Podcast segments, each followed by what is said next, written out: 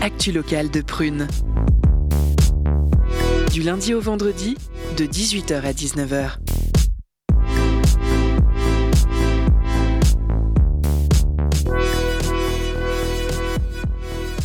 Et bonsoir tout le monde, nous sommes le lundi 13 février 2023 et aujourd'hui c'est la journée internationale de la radio. Oh. Bon bah du coup bah ça tombe bien, restez avec nous puisque vous écoutez le 92 FM et que vous participez peut-être sans le savoir à cette belle initiative. Après, si vous nous écoutez en replay, c'est peut-être la journée internationale de la vie sauvage, le vendredi 3 mars. Et dans ce cas, n'oubliez pas de faire un don à WWF et euh, Sea Shepherd qui sauvent des baleines perdues et désorientées sur nos côtes. Merci vraiment à eux. Et puis, euh, d'ici quelques temps, le 29 septembre prochain, ce sera aussi la journée internationale de la lutte anti-gaspi. Bon, bah pour nous, là, ça nous semblait un petit peu loin, alors on a décidé de ne pas attendre pour en parler. Acheter sur Vinted, avoir une gourde, aller chercher le panier de légumes, avoir encore des doutes sur ce qui va à la poubelle jaune ou non. Même si on a fait un bond en avant en matière de recyclage, on trouve encore des madeleines en sachet individuelles, pire encore des tickets de caisse. Mais c'est fini, oui. Alors dans l'émission de ce soir, nous faisons un zoom sur l'association Zero Waste qui sensibilise le plus grand nombre à la nécessité du zéro déchet. Nous recevons Gauthier Raveau, le président de l'antenne nantaise. Bonsoir. Bonsoir. Et puis, euh, un petit peu plus tard euh, dans l'émission, et comme c'est la journée internationale encore de la radio, et qu'à la radio on diffuse de la musique, eh bien on en profitera aussi pour s'entretenir avec un groupe de rap. Il s'appelle Auburn. Ils seront avec nous dans la deuxième partie de l'émission. L'équipe du jour est présente pour donner de la voix, informer, divertir, guérir peut-être, hein, on ne sait pas. Le pouvoir de la radio est très très puissant. Allez, on commence tout de suite avec une actu croustillante comme les frites de McDo. Ronald d'ailleurs qui a enfin banni ses couverts en masse pour utiliser de la vaisselle réutilisable. Et ça, c'est une petite victoire en partie gagnée grâce à l'association Zero Waste, il me semble. Et on va en savoir tout de suite plus dans le Zoom Actu avec Lisa et Gauthier Raveau.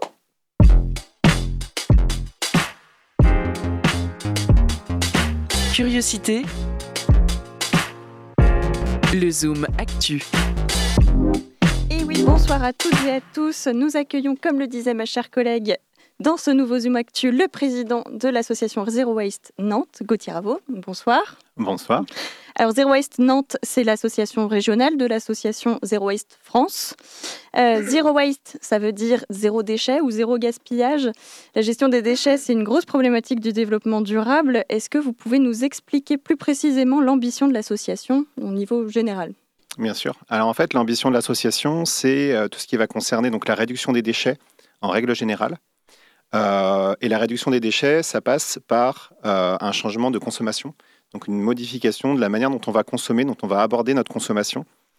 Euh, et nous, du coup, au niveau de nos actions, euh, on agit majoritairement sur trois axes différents, qui sont donner de l'information sur tout ce qui est réduction des déchets, euh, état des lieux par rapport aux déchets et quelles sont les solutions, sur la promotion aussi de ces solutions, et en dernier axe, bien sûr, tout ce qui est question de militantisme, donc, donc des actions d'enquête citoyenne, euh, ou, euh, ou alors euh, aller prendre des informations et donner des informations auprès des décideurs politiques. Hum.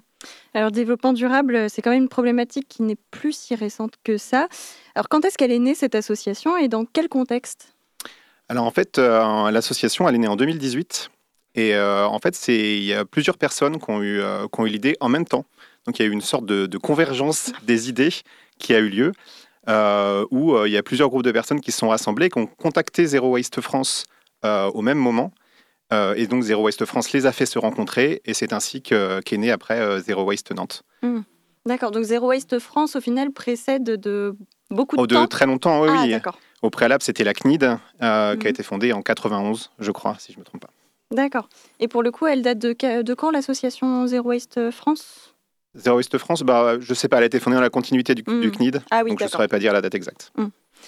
Alors c'est vrai qu'il y a un sentiment d'urgence qui est de plus en plus présent autour de ces questions-là. Bien sûr. Alors effectivement, l'association n'est pas très très vieille, mais euh, est-ce que vous avez l'impression qu'il y a une préoccupation qui se fait de plus en plus présente, bah, notamment peut-être auprès des décideurs politiques ou auprès des citoyens? En apparence, en tout cas, oui, c'est un, un, sujet qui revient.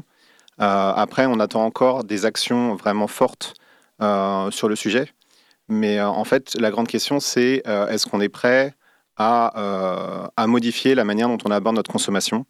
Est-ce qu'on est prêt à à, changer ça en fait? Hmm. Et pour le coup, euh, est-ce que ça veut dire que vous vous adressez euh, en priorité aux particuliers en opposition aux entreprises? Ou est-ce que par, par, exemple tout ce qui est consommation euh, bah, de combustible d'une entreprise, de matières premières d'une entreprise, vous vous en occupez aussi? Alors, il faut, savoir qu'on a une certaine chance sur, sur Nantes, c'est qu'il y a beaucoup d'associations. Et donc, il y a des associations qui s'occupent spécifiquement euh, de travailler euh, sur la réduction des déchets et le changement de consommation au niveau du bureau, au niveau des entreprises. Donc nous, on va aborder euh, les entreprises par le biais des personnes qui sont dans l'entreprise. Donc du coup, on va faire de la sensibilisation par le biais de conférences, par exemple, ou de fresques des déchets qu'on peut réaliser également auprès des entreprises.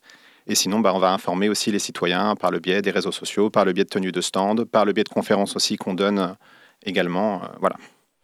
Alors les associations environnementales, euh, bah, comme dans beaucoup d'autres domaines d'ailleurs, elles peuvent être critiquées pour une forme de radicalité, voire d'agressivité. Euh, quel est votre point de vue là-dessus? Euh, Je pense qu'il faut, de, il faut de tout en fait pour faire bouger les choses. Je pense que c'est très intéressant qu'il y, ait des, qu'il y ait des associations qui rentrent dans la désobéissance civile, dans la radicalité. Et c'est également intéressant qu'il y ait d'autres associations qui soient plus dans la sensibilisation, parce qu'en fait, c'est pas du tout le même type de public qu'on va toucher. Euh, et donc, euh, je trouve que les deux méthodes se complètent vraiment bien. Hum, et pour le coup, Zero Waste France, elle s'inscrit dans une mouvance qui est plus de la sensibilisation euh Alors, c'est plus dans la sensibilisation. Après, on fait en sorte également de mettre en face de leur vérité les entreprises qui ne respectent pas la loi vis-à-vis de, vis -vis des déchets. on a parlé tout à l'heure en introduction de, de McDo. Il euh, faut savoir que McDo, avant, c'était euh, quasiment un kilo de déchets d'emballage par seconde en 2017. Ah Donc c'est quelque chose d'assez énorme. En fait, la, production globale de déchets au niveau de ces, au niveau de ces entreprises-là de la restauration rapide, c'est l'équivalent de 220 000 tonnes euh, par an. Donc donc c'est pas rien. Et, et, du coup, on a mené des actions récemment avec Zero Waste France sur le sujet. Euh, notamment des enquêtes citoyennes, pour vérifier qu'ils respectaient bien euh, la loi qui les oblige à avoir des, euh, des, contenants et des, voilà, des contenants enfin, réutilisables dans leur restaurant. Et l'enquête a montré que si au niveau de McDo, il y avait eu de vrais progrès, effectivement, euh, c'est pas le cas, notamment pour KFC, Burger King, Quick, mm. qui sont qui sont pas. Oui. c'est pas terrible. on, a, on a testé, on a été, on a été à un KFC, on a été, on a été à un Burger King pour tester. Et mm. effectivement, euh, on, a, on a pu constater, puisqu'on a participé à l'enquête, on a pu constater que, mm. que ça n'avait pas changé en fait. Donc vous, avez quand même une sorte de pouvoir de nuisance d'une certaine façon sur l'image d'une marque. Bah, On peut, oui, effectivement. Et vous constatez du coup que ça permet de, de rectifier un petit peu les comportements de, de bah, En tout cas, c'est un, un, acte d'approche, effectivement.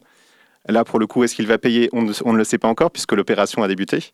Mais, euh, mais il y a eu effectivement plusieurs courriers d'envoyer euh, à, ces grandes chaînes et également euh, au niveau des instances nationales pour, que, pour que ces entreprises se mettent en accord avec la loi, en fait. Hmm.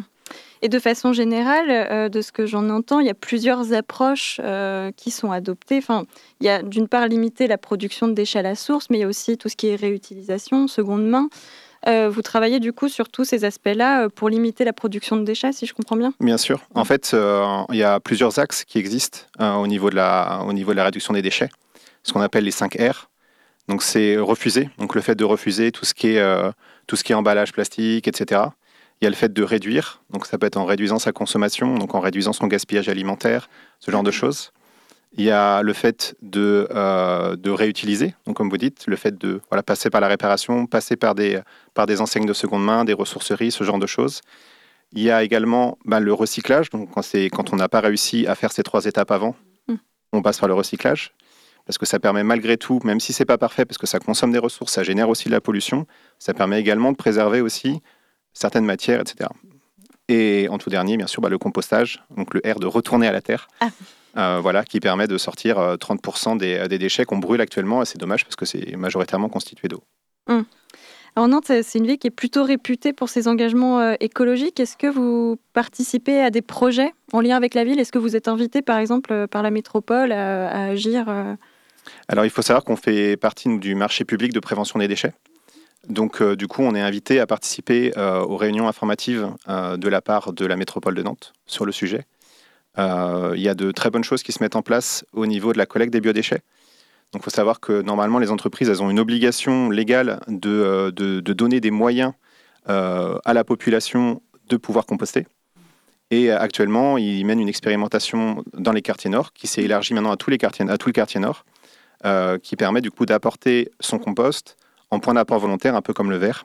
Donc ça, c'est plutôt positif. Et après, il y a d'autres choses sur lesquelles on aimerait que ça avance un peu plus vite. C'est sur la partie redevance incitative. Le fait de non pas payer par rapport à la surface de son logement, mais le fait de payer par rapport à la production de déchets. Mm. Mais bien sûr, ben, au-delà de ça, il faut donner des solutions aux gens pour pouvoir le faire, pour que la mesure soit juste. Euh, voilà. Alors, euh, est-ce qu'il y a des enjeux qui sont propres euh, à la région ou à Nantes, par exemple? Est-ce qu'il y a des vulnérabilités particulières ou est-ce qu'il y a des choses qui sont vraiment à développer? Je vois pas particulièrement de. de... Mais tant mieux. C'est plutôt une bonne chose. Euh, et donc, du coup, est-ce que vous avez des exemples d'actions concrètes, euh, par exemple avec la, ville de Nantes? Ah, Que nous, on fait directement avec la ville de Nantes? Ben, En fait, euh, ça va être vraiment dans le cadre du marché public. Mm. Donc, on va faire des interventions potentiellement en déchetterie.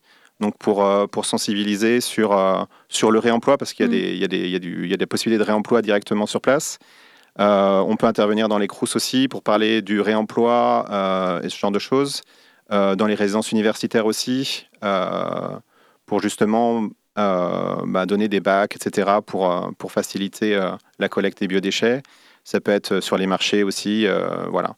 On passe beaucoup par le tri pour attirer les gens, c'est la première étape. Et après, on donne les solutions pour expliquer comment on aurait pu éviter mmh. le déchet. Est-ce que vous avez besoin de bénévoles assez régulièrement et pour quel, pour quel type de mission? Euh, on a toujours, toujours mm. besoin de bénévoles, euh, surtout que euh, récemment, il y a beaucoup d'associations qui ont des difficultés au niveau des, mm. au niveau des bénévoles. la période Covid n'a pas aidé là-dessus. Nous, on n'est plus très nombreux et donc du coup, effectivement, on a toujours besoin de bénévoles et ça peut être pour plein de types de missions différentes. Ça peut être soit pour s'occuper de la partie des réseaux sociaux si on n'a pas forcément énormément de temps pour s'impliquer, soit participer à des enquêtes de terrain, soit aller faire de la tenue de stand, euh, voilà, il y a vraiment plein de, plein, plein de possibilités, donner des conférences, donner des fresques des déchets, euh, organiser des apéros internes, parce que la convivialité, c'est très important. Euh, donc, donc voilà, il y a vraiment plein de possibilités. et après, on a mis des informations sur notre site internet mm. là-dessus aussi. Donc, Et est-ce qu'il y a des événements qui sont organisés prochainement par l'association dont vous voudriez parler? Bah, on va avoir notre assemblée générale euh, ce jeudi. donc très bon timing. euh, donc c'est ce jeudi à 18h30, ce sera à la galerie du zéro déchet, donc, euh, donc en centre-ville, à la galerie d'Ulcy. Sinon après, sur Nantes, bah, on va organiser bientôt un apéro bénévole aussi, dont on n'a pas encore la date exacte. Donc ça, ce sera à définir. On la donnera sur nos réseaux sociaux. Hmm. Et sinon, ça peut être aussi ben, nous aider sur euh, la partie euh, au niveau de la, loi pour l'emballage alimentaire dans les fast-foods, euh, ben, faire un peu du, name and shame, comme vous avez dit, donc, donc dénoncer les, les, restaurants qui ne respectent pas la loi hein, là-dessus. Et où est-ce qu'on peut vous suivre? Eh ben, En fait, on peut nous suivre sur les réseaux sociaux, majoritairement. on va être sur Facebook et Insta, majoritairement. et après, un petit peu sur les sites internet. Mais sinon, pas hésiter, pas hésiter à s'abonner à notre newsletter aussi, qui est disponible sur notre site internet. Voilà. Ok. Alors euh, là, notre échange, il va bientôt toucher à sa fin. Est-ce que vous voudriez... Ça passe vite. Trop rapide. J'ai une question concernant, euh, vous parliez de Nantes, qu'elle avait des, convictions euh, écologiques et autres. Est-ce que c'est une bonne élève en matière de... de, de parce que est, la ville essaye de, faciliter la collecte de déchets, mais je vois dans ma résidence, par exemple, le carton, c'est tout et n'importe quoi. Hein.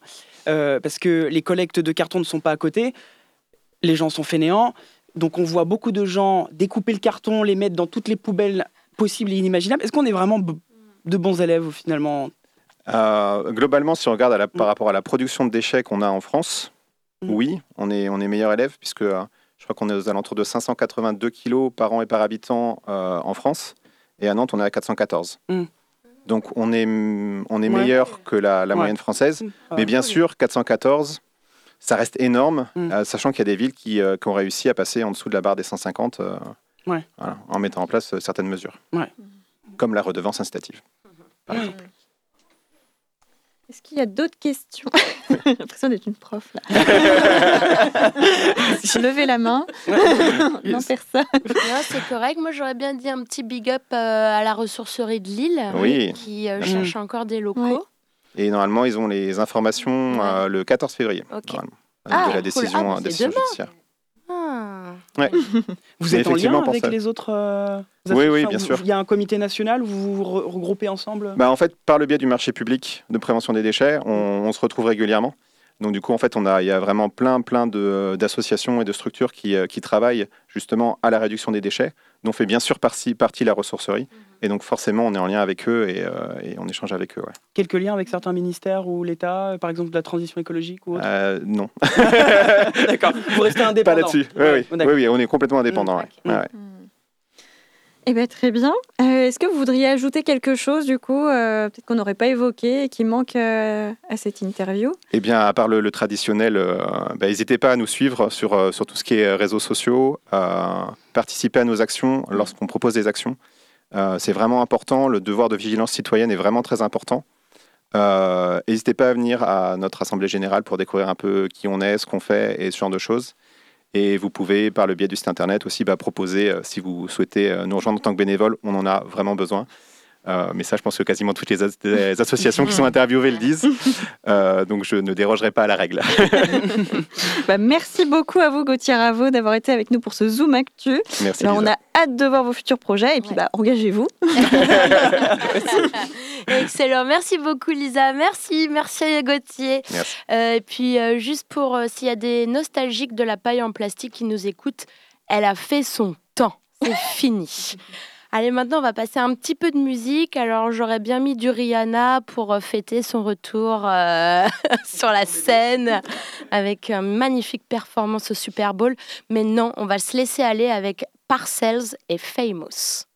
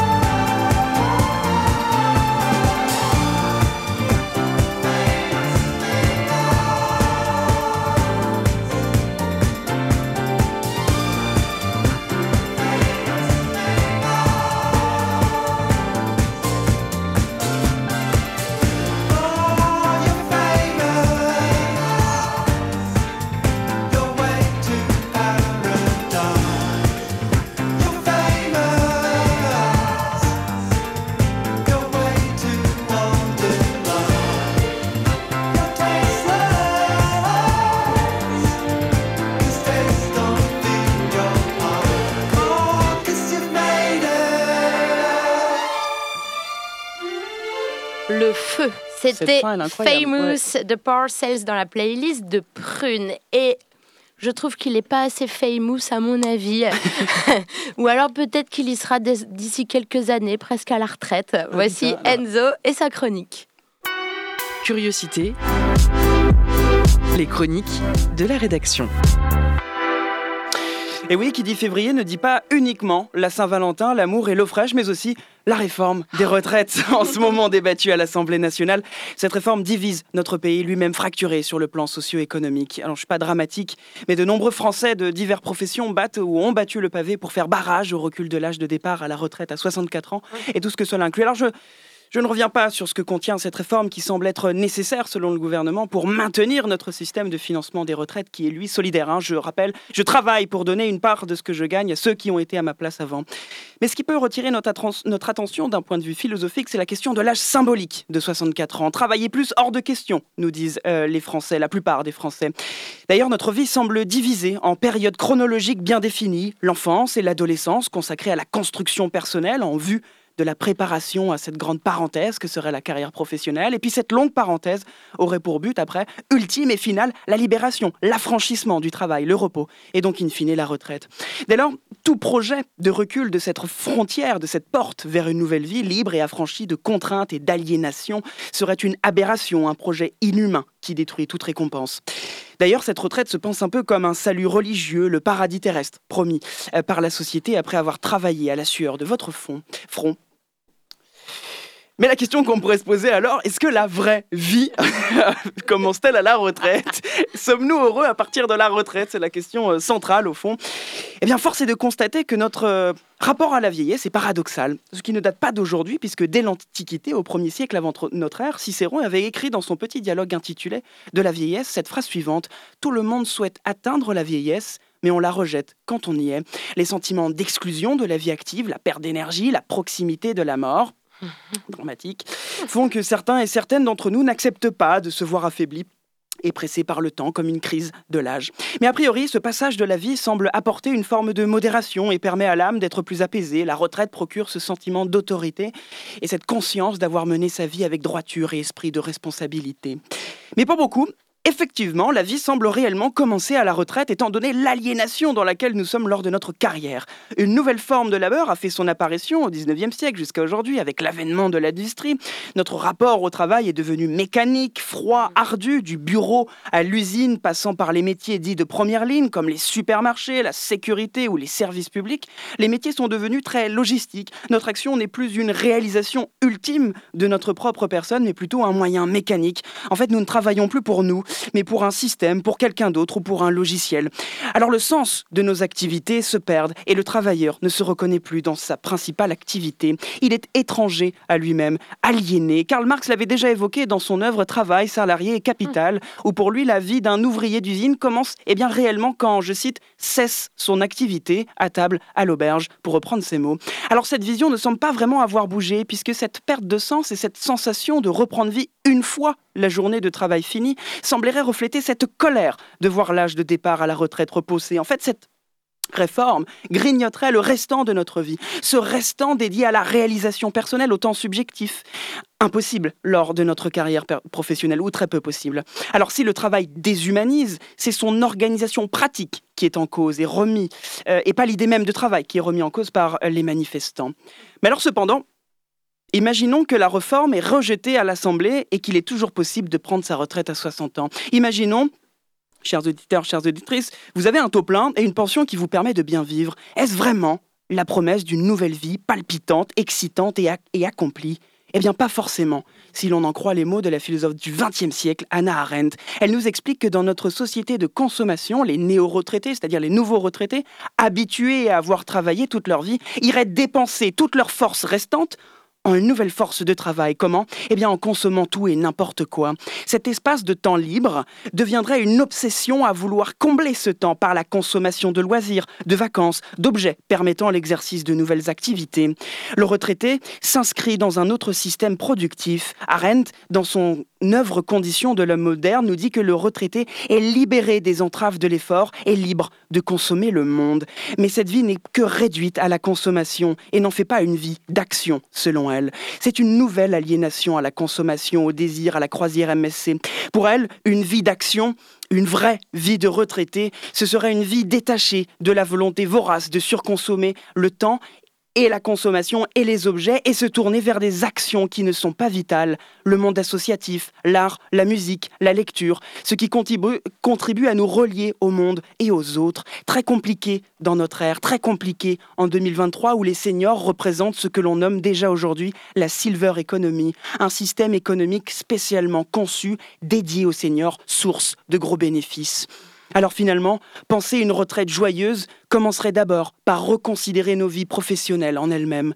Des conditions de travail justes et équitables permettraient d'envisager une amélioration de notre rapport au travail et donc à sa fin, à son but. Une bonne retraite doit être la récompense d'une vie active, sereine et la plus heureuse possible et ne pas être une délivrance des mots d'une existence laborieuse, éreintante et aliénante. Sinon, notre vie professionnelle n'est pas vraiment une vraie vie. Excellent, merci beaucoup, merci, merci. Ouais, c'était passionnant. Euh, pour moi, la retraite, c'est un peu signe de reconversion professionnelle, c'est sa découverte de soi encore, etc. Et d'ailleurs, euh, il y en a un qui est en pleine reconversion professionnelle, c'est Victor qui nous fait maintenant la pause cadeau.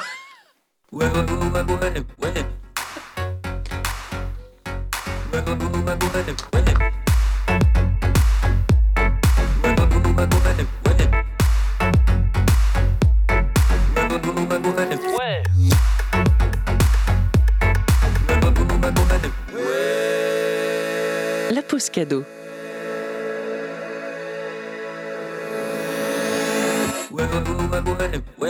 Et oui, je suis de retour. Aujourd'hui, Prune te propose de remporter des places pour la release party du 23 février. Tu pourras retrouver des artistes comme Digri, le jeune nantais autodidacte qui défendra un premier album d'électro-pop mélancolique et lumineuse, ou encore Mou et sa pop moelleuse et élastique qui vous fera découvrir son deuxième album. Oui, je sais, c'est fantastique. Merci Camille. Et comme d'habitude, des invités et des surprises. Alors tente de gagner des places en nous envoyant un message sur l'Instagram de Prune. Je vous laisse tout de suite avec la suite de l'émission et le morceau By the Beach de Degree. C'est tout de suite sur Prune.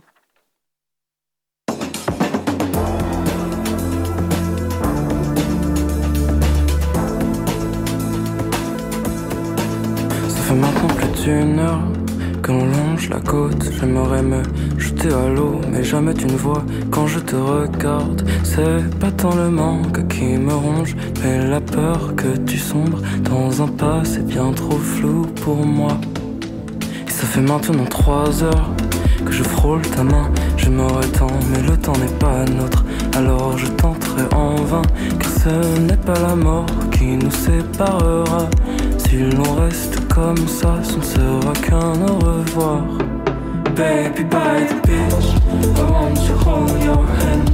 Anything to you over the list that I have. Baby, by the beach, your thoughts will sail away. I let myself drift you, drift you, drifted. Arrivé au bout du quai, que là-bas mon désir que j'ai laissé sur ce banc avant que tu ne prennes la fuite. J'ai pas tant de choses à perdre. Si ce n'est tes yeux, alors je te laisserai le sable pour tes bras amoureux. Baby, by the beach, I want to hold your hand. Anything to tide you over the list that I have. Baby, by the beach, your thoughts will sail away. You, drifted. Baby, by the beach, I want to hold your hand. Anything to over the list that I have. Baby, by the beach, your thoughts will sail away. I let myself be drift into you, drift into you, drifted. Baby, by the beach, I want to hold your hand. Anything to tie you over the list that I have. Baby, by the beach, your thoughts will sail away. I let myself be drift into you, drift into you, drifted. Et c'était Degree by the Beach. On remercie tous Lola pour euh, ce très beau choix, très smooth. Et smooth comme la voix de Camilia. Et c'est tout de suite pour sa chronique. Curiosité. Les chroniques de la rédaction. De temps en temps, je me fais ce qu'on appelle des détox digitales quand je me sens submergée par trop d'informations sur les réseaux sociaux ou dans les médias. Et la semaine dernière, bah, j'aurais peut-être dû en faire une euh, parce que clairement, j'étais pas prête à entendre tout ce que j'ai entendu. J'ai par exemple appris une nouvelle qui a fait vibrer les amateurs de littérature. L'écrivain Michel Houellebecq joue dans un porno. Ah oui. Et oui, et oui, qui n'a pas rêvé de voir un des vrai. écrivains français les plus médiatisés Ah. se mettre littéralement à nu sur grand écran Euh, Bon, d'habitude, on utilise plutôt cette expression dans le sens euh, mettre son âme à nu. Euh, mais c'est vrai que ça, il a déjà fait il y a quelques temps dans une interview avec Michel Onfray, en tenant des propos tellement racistes envers les musulmans que même Jordan Bardella, porte-parole du Rassemblement national, les a jugés excessifs. Oups. Donc avec ce porno, peut-être qu'il s'est dit Allez, j'ai déjà montré à quel point l'intérieur est pourri. Maintenant, c'est l'occasion de montrer aussi Non. tout ce qui est à l'extérieur. C'est bon à mettre au compost. Et oui, cette chronique commence fort, ça clash. Car c'est justement de ce fléau du 21e siècle qu'on va parler. La culture du clash, dont les limites sont sans cesse repoussées sur C8 par Cyril Hanouna et ses chroniqueurs. Mais pourquoi, aujourd'hui, la culture du clash prend-elle autant de place dans le débat public? À quoi sert-elle? Première raison, parce que c'est pratique. D'après la philosophe Marilyn Maezot, le clash sert d'écran de fumée pour éviter qu'on discute du fond. Le but d'un clash, c'est d'empêcher qu'on débatte. Et ça, il y en a une qui l'a bien compris Valé- cette semaine, c'est Valérie Pécresse. Et Valérie, elle n'a pas froid aux yeux. Alors je le dis, moi j'adore Beyoncé, je lui dis bienvenue en Ile-de-France, mais la prochaine fois, il faudra prendre un producteur qui vérifiera que le stade est disponible à la bonne date. Et oui, clasher Queen Bee sur sa propre musique, il fallait le faire. Car l'enjeu pour Valérie, c'était de détourner l'attention des fans de la chanteuse, déçus de l'annulation de son deuxième concert le 27 mai au Stade de France pour cause de travaux SNCF. Et que, qui se sont donc plaints sur les réseaux sociaux de l'incompétence de Valérie en tant que responsable de la gestion des transports en Ile-de-France. Euh, qui, comme tout le monde le sait, et surtout les Parisiens, se passe super bien en ce moment, euh, notamment euh, dans le RER. hein. Alors, pour échapper à la, polémique, quoi de mieux que de renverser la critique en s'en prenant à Beyoncé, l'incompétente qui ne sait pas s'entourer de gens compétents. Le clash est donc devenu un outil qui sert à éviter le débat de fond, mais aussi à décrédibiliser son adversaire, qui devient, nous dit alors Marilyn Maezot, un ennemi qu'il convient de simplifier. Car sinon, cela impliquerait de reconnaître le point de vue de l'autre comme un point de vue qui se tient. Or, comme le but c'est justement d'éviter ça, un des ressorts du clash, c'est parfois d'avoir un peu beaucoup de mauvaise foi. Et ça tombe bien. On en a eu l'exemple jeudi dernier à l'Assemblée nationale, avec le refus des députés Renaissance de voter en faveur d'une proposition de loi de la NUPES, le repas à 1 euro pour tous les étudiants. Alors, comme c'est pas très glorieux comme décision, vu la taille des files dans les distributions alimentaires pour les étudiants, ils ont évité de les clasher, hein, les étudiants qui ont pourtant l'habitude de pleurer pour 5 euros d'appel, mais se sont attaqués à l'ennemi, le vrai, la NUPES. Prisca Thévenot, députée et porte-parole de Renaissance, a ainsi tweeté en réponse à Jean-Luc Mélenchon qui s'est indigné Après des cadeaux aux retraités les plus à l'aise financièrement la semaine dernière, voilà qu'aujourd'hui, les députés Robin Desbois de la NUPES appellent à voter pour que les enfants de millionnaires puissent bénéficier des repas à 1 euro. Votre démagogie vous aveugle. Bon, déjà, je pense qu'elle n'a pas revu le dessin animé Robin des Bois depuis longtemps. hein. Si Peut-être falloir lui envoyer le DVD. Mais surtout, argumenter que cette mesure serait injuste pour les étudiants précaires, car elle favoriserait les enfants de millionnaires, qui c'est bien connu sont des habitués des menus gastronomiques des restaurants Crous, nous amène finalement à une question existentielle. En voulant à tout prix clasher son ennemi, peut-on s'auto-clasher sans s'en rendre compte? Eh ben, je vous en laisserai juge. Mais en ce moment où la plus grande peur du gouvernement, c'est que les étudiants se mobilisent en force contre la réforme des retraites, une chose est sûre, il fallait oser un clash pareil. Excellent Camélia, merci beaucoup. J'adore quand tu pars en battle contre les politiques. Alors c'est parti pour la deuxième partie euh, de l'émission. On va faire notre interview portrait de vie et on reçoit le groupe Auburn. Alors, euh, petite anecdote, quand j'ai tapé Auburn sur euh, Google, euh, je suis tombée sur une chanteuse de Minneapolis. Elle est l'interprète d'un titre qui fait Hey, hey, hey, hey. Et je me suis dit, c'est bizarre quand même, parce que Constance, elle nous avait dit que c'était un groupe de rap. et en fait, j'avais écrit Auburn comme la couleur. Donc je m'en Ah, excuse. Bon, bah, et maintenant, Taïsia va vous poser quelques questions. Curiosité. Portrait de vie. Et oui, aujourd'hui pour l'interview portrait de curiosité, on reçoit le groupe, Rap Electro et non la chanteuse euh, oh, oh, oh, Auburn, euh, composée d'Axel, chant et rap, et euh, de Guillaume à la batterie. Ils commencent un super projet qui démarre avec la sortie de leur single Testostérone. Salut Salut. Hello. et chers auditeurs, chères auditrices, je vais pas vous mentir, je les connais, je les écoute, mais pourtant, je me demandais, votre duo de batterie et euh, voix, c'est peu commun dans le monde du rap. Comment vous êtes euh, vous connus tous les deux? Je commence ou pas? Ouais, vas-y, commence. Du coup, on s'est rencontrés en 2020, si je dis pas de bêtises, à Trampolino, donc euh, sur l'île de Nantes. On a fait une formation euh, qui s'appelle le MUMA, donc euh, musicien des musiques actuelles. Et euh, tout simplement, Axel un jour est venu me voir en me disant voilà, euh, je cherche un musicien. Il faisait vraiment du cloud rap avant. Et euh, moi qui n'écoutais pas du tout de rap, c'était vraiment pas mon style de musique. Je sais pas pourquoi, j'ai dit oui. Et bah finalement, ça a plutôt bien matché. Ok. Donc euh, un peu par hasard tout ça. Oui. C'est ça. Et du coup, euh, c'est quoi l'histoire euh, d'Auburn? Alors c'est un peu compliqué. À la base, c'était, on va dire, moi tout seul. J'étais parti sur ce nom-là parce que c'est un lien avec euh, mes origines, tout ça. Et euh, quand on a commencé le projet, qu'on a décidé de bosser ensemble, on s'est dit que le nom était quand même cool et euh, on est resté là-dessus. Mais par contre, on a bien changé de direction depuis, quoi. C'était quoi la direction d'avant? La direction d'avant, c'était un truc plus cloud rap, trap, ce genre de choses.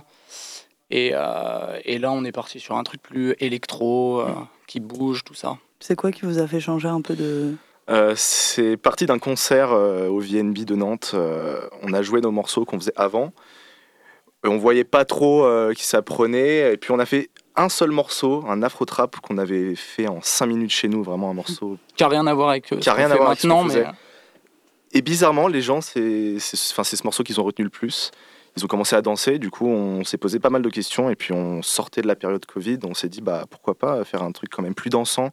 Je pense que les gens ont envie de faire la fête aujourd'hui. Donc, euh, je lui dis, moi, je suis batteur, je vais apporter euh, beaucoup plus de rythmique.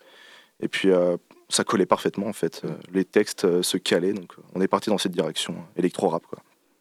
Ok. Et euh, moi, je me souviens vous avoir vu euh, à Bandcamp, en fait, la première fois, un programme de développement d'artistes émergents en juin dernier, en fait. Et je me demandais comment vous êtes tombé là? Comment on est tombé au Bandcamp? Alors ça s'est fait un peu en dernière minute. Il y a un groupe qui s'est désisté en fait au dernier moment. Nous, on a vu l'appel à candidature, donc on a candidaté direct. Et euh, bah, on a été pris, donc on a envoyé tout le dossier, etc. C'était une période en plus un peu euh, dure à ce moment-là parce que euh, on n'avait aucun réseau, aucun pro qui nous approchait, rien du tout.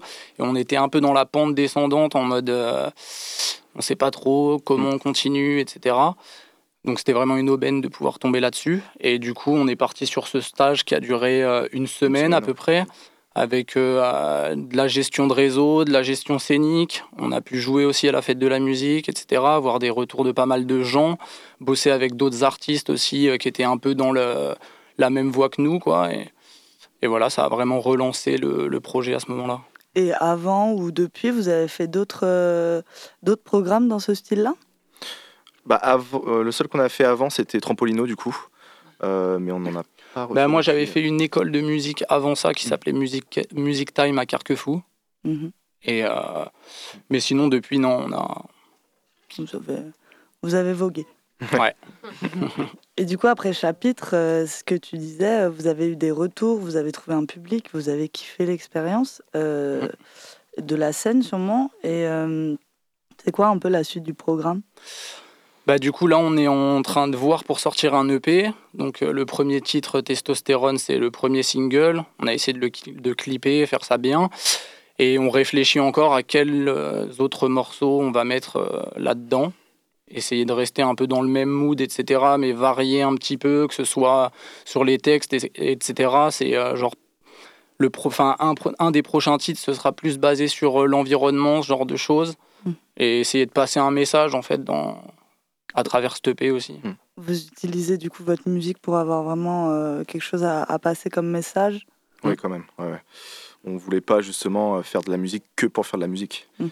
Au tout début, quand on a bossé sur Testostérone, euh, le texte, on savait pas trop de quoi on parlait en fait. Il n'y avait pas un message euh, fédérateur. Et là, c'est le clip pour le coup qui a vraiment euh, fait passer le message. Enfin voilà, il y a des, des images euh, qui font comprendre. Mais euh, grâce au texte d'Axel, euh, on peut quand même ouais, faire passer pas mal de messages euh, et puis euh, garder un côté musical pour juste euh, kiffer quoi. Testostérone, qui est le single que vous avez sorti la semaine dernière. C'est ça. C'est ça. Et euh, Merci. J'ai aimé. Je l'ai Top. réécouté. Et d'ailleurs, euh, comment ce single il, il s'est construit? Vous avez mis du temps, vous l'avez retravaillé? Vous pouvez nous raconter un peu? Ça a été assez sympa. Alors l'écriture et la compo, euh, ça s'est fait euh, comme ça, un peu comme tous les autres titres. Mais euh, en fait, on a fait plein de choix différents. On a voulu réenregistrer des batteries acoustiques. Ça a pris un certain temps. Après, au final, on se disait que ça sonnait pas totalement électro. Donc, euh, on a remis, on a retrié toute la batterie, etc. On a fait des prises de voix euh, à un endroit. Ça n'a pas convenu. Donc, on a dû retourner chez quelqu'un d'autre. Il s'est passé un peu un événement spécial, on va dire et il n'a pas pu nous réenregistrer, donc on est reparti dans un autre studio. Enfin, il y a eu plein de péripéties en fait euh, avant on que n'a ça puisse pas sortir. du tout eu de chance pour Ouais. Testostérone. Vraiment ça a pas de été euh, compliqué. Parce que c'est quoi les étapes qu'on suit normalement? Bah, en fait, je m'en souviens même pas quand on l'a composé. Je crois qu'on a juste fait ça chez nous, euh, parce qu'on a, on a un petit studio chez nous euh, où on peut composer. On a fait le morceau, voilà. Euh, T'as fait le texte. Mm. Et puis, euh, il s'est passé pas mal de mois avant que vraiment on décide de, de- de le sortir. Et euh, ouais, première étape, bah, c'est déjà tout ce qui est composition. On a dû commencer par les prises voix, euh, après prise batterie, après il y a tout ce qui est arrangement, mixage, mastering. Donc il y a pas mal d'étapes, mais à chaque fois qu'on voulait faire quelque chose, il y avait un problème. Mais au moins, on sera préparé pour le deuxième. Ah, c'est ça. Maintenant, on a trouvé la, la chaîne de, de travail, on va Ouais. dire. Vous arrivez à vous y tenir un peu? Oui. Et du coup, la suite arrive sur à peu près cette même chaîne-là? Ouais. Ouais, Ouais, on va ouais. garder cette direction. Ouais.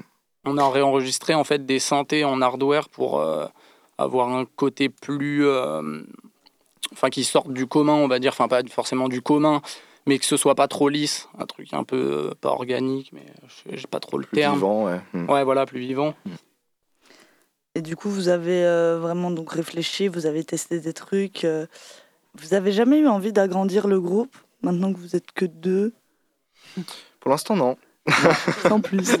Non, parce que euh, après, c'est pas qu'on veut pas travailler avec d'autres gens, mais euh, on aime un peu le noyau qu'on a créé en étant deux. Ça nous permet de, de faire plein de choses en fait, et on se complète bien. Et c'est vrai que si on rajoute d'autres gens, ils vont donner leur avis, et euh, c'est logique. Mais on sait pas si on a besoin de ça. On se plaît bien dans ce qu'on arrive à créer en étant tous les deux. Et après, bosser avec d'autres gens qui peuvent justement apporter leur regard dessus, potentiellement faire des arrangements, dire ah ça, ça peut être pas mal, nanana. Mais que la base reste euh, ce que nous, on a envie de créer. Ouais. Mais après, on n'est pas contre le fait de euh, peut-être plus tard rajouter des musiciens sur scène pour créer encore plus un show, quelque chose. euh. Ou faire des feats. Oui, Oui, ah ça, bah oui, ça totalement. ouais.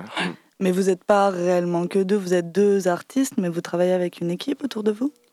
Bah, grâce à Testostérone, on pense avoir trouvé la bonne équipe maintenant. Ouais. Euh, on a bah, un manager du coup euh, qui, qui est juste à côté de nous. Euh, on a, bah, après voilà, on a trouvé un mixage, euh, enfin un studio de mixage à Nantes. euh, on a un studio de, max, de mastering à Paris. Ouais. Euh, après tout ce qui est euh, prise de batterie, on verra si on les garde ou pas, mais bon ça, ça peut, ça se fera sur le moment. Mais oui, on, on pense avoir trouvé la bonne équipe. Après, voilà, ça peut évoluer. On peut être amené aussi à bouger un peu. Donc, euh, pour l'instant, on reste comme ça, mais on verra pour la suite. Ok. Et euh, là, le premier single de l'EP, donc il est sorti, c'est Testostérone. Oui. Déjà pour commencer, pourquoi Testostérone Ça parle de quoi ce morceau? En fait, euh, c'était un peu. euh, ça peut être mal interprété, mais c'est pas comme ça qu'on l'a pensé. On pensait plus la testostérone dans le sens euh, l'énergie, le truc qui te fait vibrer en fait. Euh, Qu'est-ce qui te Mm. plaît à toi?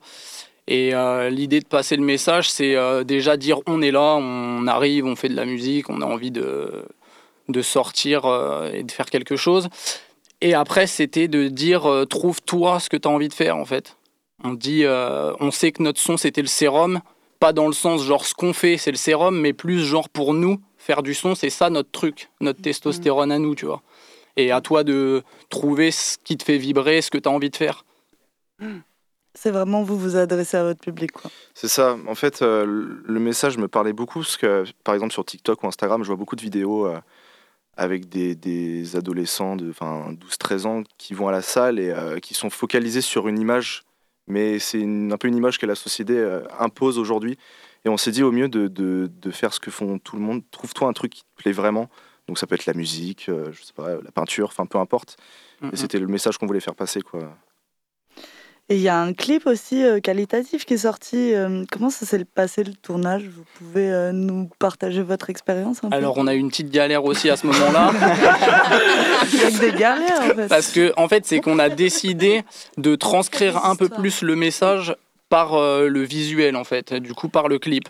Sauf qu'on a décidé ça un peu après. On avait déjà fait la première phase de tournage, on avait toutes les images qu'il fallait, et on a dû retourner, tour- enfin recommencer à tourner une deuxième fois pour euh, greffer euh, ces autres scènes là en fait. Un mois après.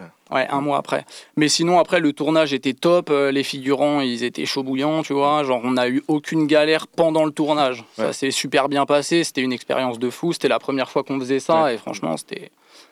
Vous avez kiffé. Ah oui, complètement. ouais. Et dans toutes les expériences que vous avez eues, le clip, euh, que ce soit l'enregistrement en studio ou le live, c'est quoi votre expérience préférée? Moi, ça reste le live. Ouais. Ouais, j'en fais depuis longtemps déjà, donc euh, moi, c'est vraiment quelque chose que je pourrais jamais me passer de ça. C'est, c'est un peu comme une drogue, hein, complètement. Quand t'as le public qui est réceptif, ça peut, enfin, ça fait que plaisir en fait. T'as envie d'y retourner tout de suite. Ouais. mm. Bah, moi, c'est un peu pareil, même si j'en ai beaucoup moins fait. Mais le peu que j'ai fait, c'est vrai que quand je me suis vraiment senti à l'aise, je me suis dit que c'était là qu'il fallait que je sois, tu vois. Mm. Ouais. C'est votre place, quoi. Mm. Vous avez trouvé votre chemin, vous vous y tenez. C'est ça. C'est ça. Mais c'est aussi, euh, genre, la composition, l'écriture, c'est. Ça se met à peu près à, à la même hauteur, quoi. Genre. C'est un grand kiff. Ouais, c'est un ensemble. Ouais. Et justement, du coup, euh, là, il y a un premier single. Vous nous dites que vous travaillez sur d'autres trucs. Est-ce que par hasard, vous avez des petits détails que vous pouvez nous lâcher en plus de savoir qu'il y a autre chose sur l'environnement? On fait un feat avec Caris, mais euh, Let's go. Non, bah là, on a travaillé du coup le week-end dernier. On a fait en indé euh, des prises de vue pour euh, un morceau qui devrait sortir, euh, pas en single pour le moment, mais on va un peu prendre la température, voir si ça plaît. Et euh, ça sort dans pas très longtemps. C'est euh, la thématique, c'est un peu genre euh, se dire, euh, tu vois ce que les autres y font. Peut-être que toi, tu peux réussir à faire la même chose, mais euh, fais euh, ce que tu dois faire, quoi. Ok. Et dernière petite question, par pure curiosité. Euh, vous, votre musique, c'est entre l'énergie, la mélancolie, l'électro, un flow méthodique euh, d'après votre manager. Et euh, vous avez des artistes dont vous vous inspirez, vous? Bah, moi, oui. Euh, pour ce qui est de la compo, euh, vu que j'écoute tout le temps de la musique, euh, il y a forcément des choses qui reviennent sur la compo. En ce moment, j'ai une grosse période stupéflip. Donc, euh, et notamment Cadillac, il y a un morceau que j'ai composé il n'y a pas longtemps et je me suis dit ça, je vais essayer de faire sonner pareil sans trop copier. Après, il y a des périodes, hein, ça peut aller de Laurent Garnier, ça peut être n'importe quoi, mais moi j'ai beaucoup plus d'influence en tout cas.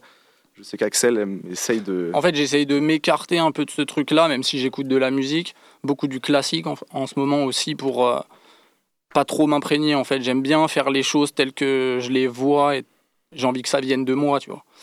Du coup, j'essaye de pas trop trop m'inspirer, mais je sais que c'est pas possible, tu vois. Forcément, dès que j'entends des trucs, ça, ça inconsciemment, ça revient dans la tête. Mais ouais, essayer de faire un truc plus authentique.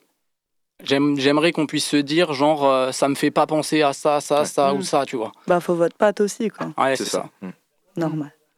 Eh ben, merci Axel, euh, merci Guillaume pour cette superbe interview des Auburn. Merci à vous. Chers auditeurs, chères auditrices, je vous invite à streamer fort leur nouveau single Testostérone sorti la semaine dernière et allez voir le clip Kali qui va avec. Shazamé. Auburn commence une aventure folle, on vous souhaite que du bon, on attend la suite de l'EP avec impatience. Super. Merci. beaucoup à vous tous. Trop, trop bien. Effectivement, ça fait euh, 20 minutes qu'on tease le morceau et il part maintenant. Oh Oh Oh C'est incroyable. Testostérone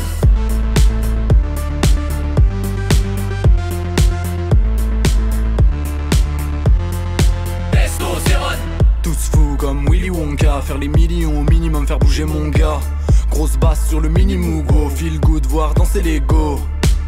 Tout smooth comme criminal, minimal, banger ton image subliminale, fast terminal, on y va faster, on les enjaille à la faire sauter le pasteur. Ah. Testostérone, fais tes tests, on mais on sait que nos sons c'était le sérum. Testostérone, testostérone, testostérone, fais tes tests, on mais on sait que nos sons c'était le sérum. Testostérone, testostérone. Testons ton testament, t'es des destins, baisse-toi pour nous baise la main. Testons ton testament, toi tu testes le destin pour qu'on te baise la main. Testons ton testament, t'es des destins, baisse-toi pour nous baise la main. Testons ton testament, toi tu testes le destin pour qu'on te baise la main. Tous fous comme Willy Wonka, enlever les vêtements bêtement, y a pas de venez, on se calme, une voix, une batterie, on se calme, bouge ta tête et nettement, net ta calva, va, aveugle, ta canne. Tout comme on lèverait un pas n'est-ce pas? SO l'extraterrestre, on les fera bouger dans l'espace C'est n'est-ce pas ce qui est prévu d'aller réveiller tous ceux qui traînent au plus bas du royaume d'Hadès? Testostérone, fais tes tests, on mais on sait que nos sons c'était le sérum Testostérone, testostérone Testostérone, fais tes tests, on mais on sait que nos sons le sérum Testostérone, testostérone. Ah! Testons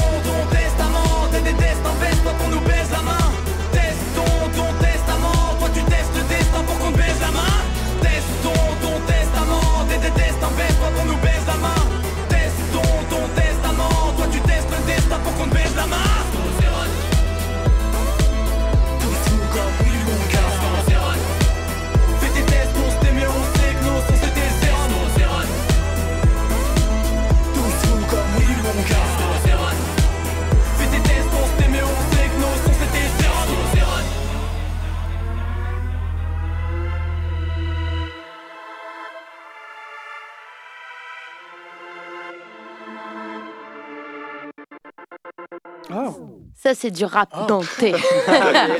Merci, c'est excellent, j'adore.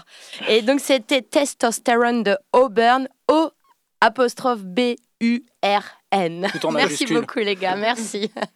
Et puis, euh, lui, sa testostérone, euh, c'est l'actu. Voici Victor. Curiosité. Les chroniques de la rédaction. Bonsoir, oui, en ce moment dans l'actualité, on entend énormément parler de ballons, que ce soit celui sur lequel un député LFI a copié la tête du ministre du Travail avant de poser le pied dessus en signe d'opposition à la réforme des retraites, ou bien, euh, par exemple, euh, du FC Nantes qui a battu les Merlus de Lorient 1-0 hier à la Beaujoire, même si pour certains supporters, le score de 14-0 était largement plus mérité, sauf que je cite, l'arbitre est aveugle et stupide. Money Time disserte là-dessus. La prochaine heure, on les salue. On parle aussi de ballons en Amérique du Nord. L'armée de l'air américaine a abattu un ballon supposément espion envoyé par la Chine. Au Canada aussi, des objets volants non identifiés ont été descendus. Mais que sont ces ballons? D'où viennent-ils et que veulent-ils? Pour le savoir, j'ai d'abord appelé Joe Biden, qui n'a malheureusement pas décroché, devait faire la sieste. J'ai donc ensuite appelé l'expert en trucs bizarres et potentiellement surnaturels, j'ai nommé Sylvain Durif.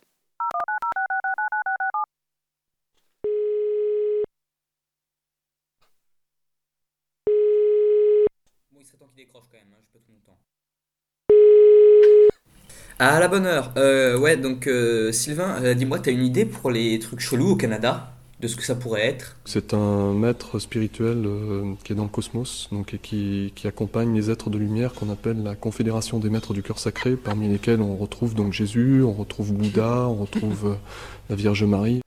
Ça marche, merci beaucoup, à plus. N'étant pas ressorti convaincu de ma conversation avec le grand monarque, j'ai décidé de mener l'enquête moi-même. Pour curiosité, au péril de ma vie et surtout au péril de mon estomac, j'ai pris l'avion direction Toronto.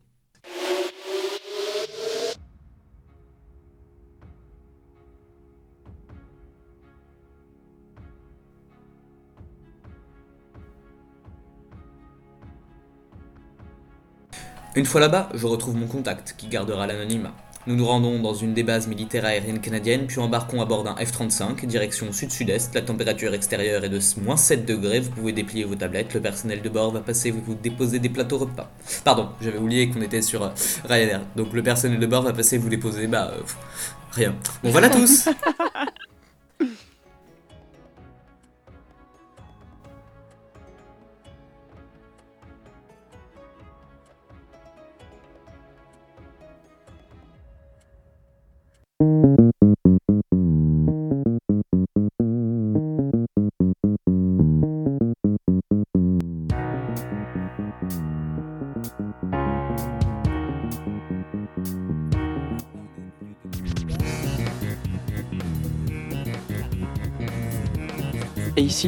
retrouvons au milieu d'une usine. Et dans cette usine, ce sont des ours polaires qui fabriquent les fameux ballons mystères.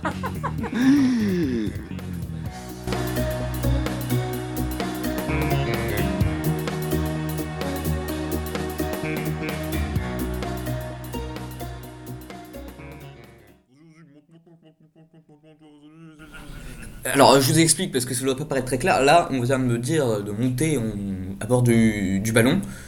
Et là, le- ils sont en train de mettre du gaz dedans et le ballon est en train de décoller. C'est fantastique. C'est super ce qui est en train d'arriver actuellement.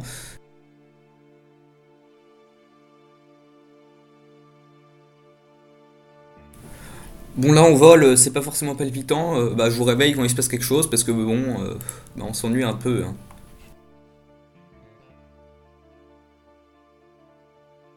Durant deux semaines, Victor va dériver à 8 km d'altitude. Il mourra 12 fois de soif, 14 fois de faim. Il s'écrasera sur la tour Eiffel pour finir et rencontrera au dernier étage la voiture de Pierre Palmade, qui, ayant consommé de la cocaïne, s'est retrouvé au même endroit que lui.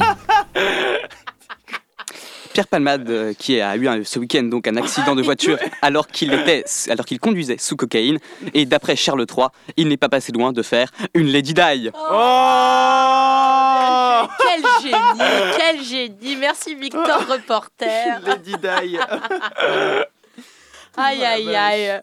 Bon bah euh, c'est bientôt la fin de Curiosité, il est bientôt 19h, c'était une très très belle émission. Merci tout le monde, les chroniqueurs, Victor, Enzo, Camilla, les intervieweurs, Lisa, Taïsia et puis évidemment nos invités. Encore merci Auburn, le manager, faut pas l'oublier.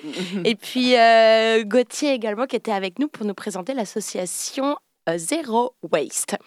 Et puis c'est toujours euh, la journée internationale de la radio. Si vous le souhaitez, vous pouvez re-regarder Good Morning England sur l'avènement des euh, radios pirates, un très très bon film. Et puis euh, on se met en podcast. Et puis bah à bientôt. Ciao ciao.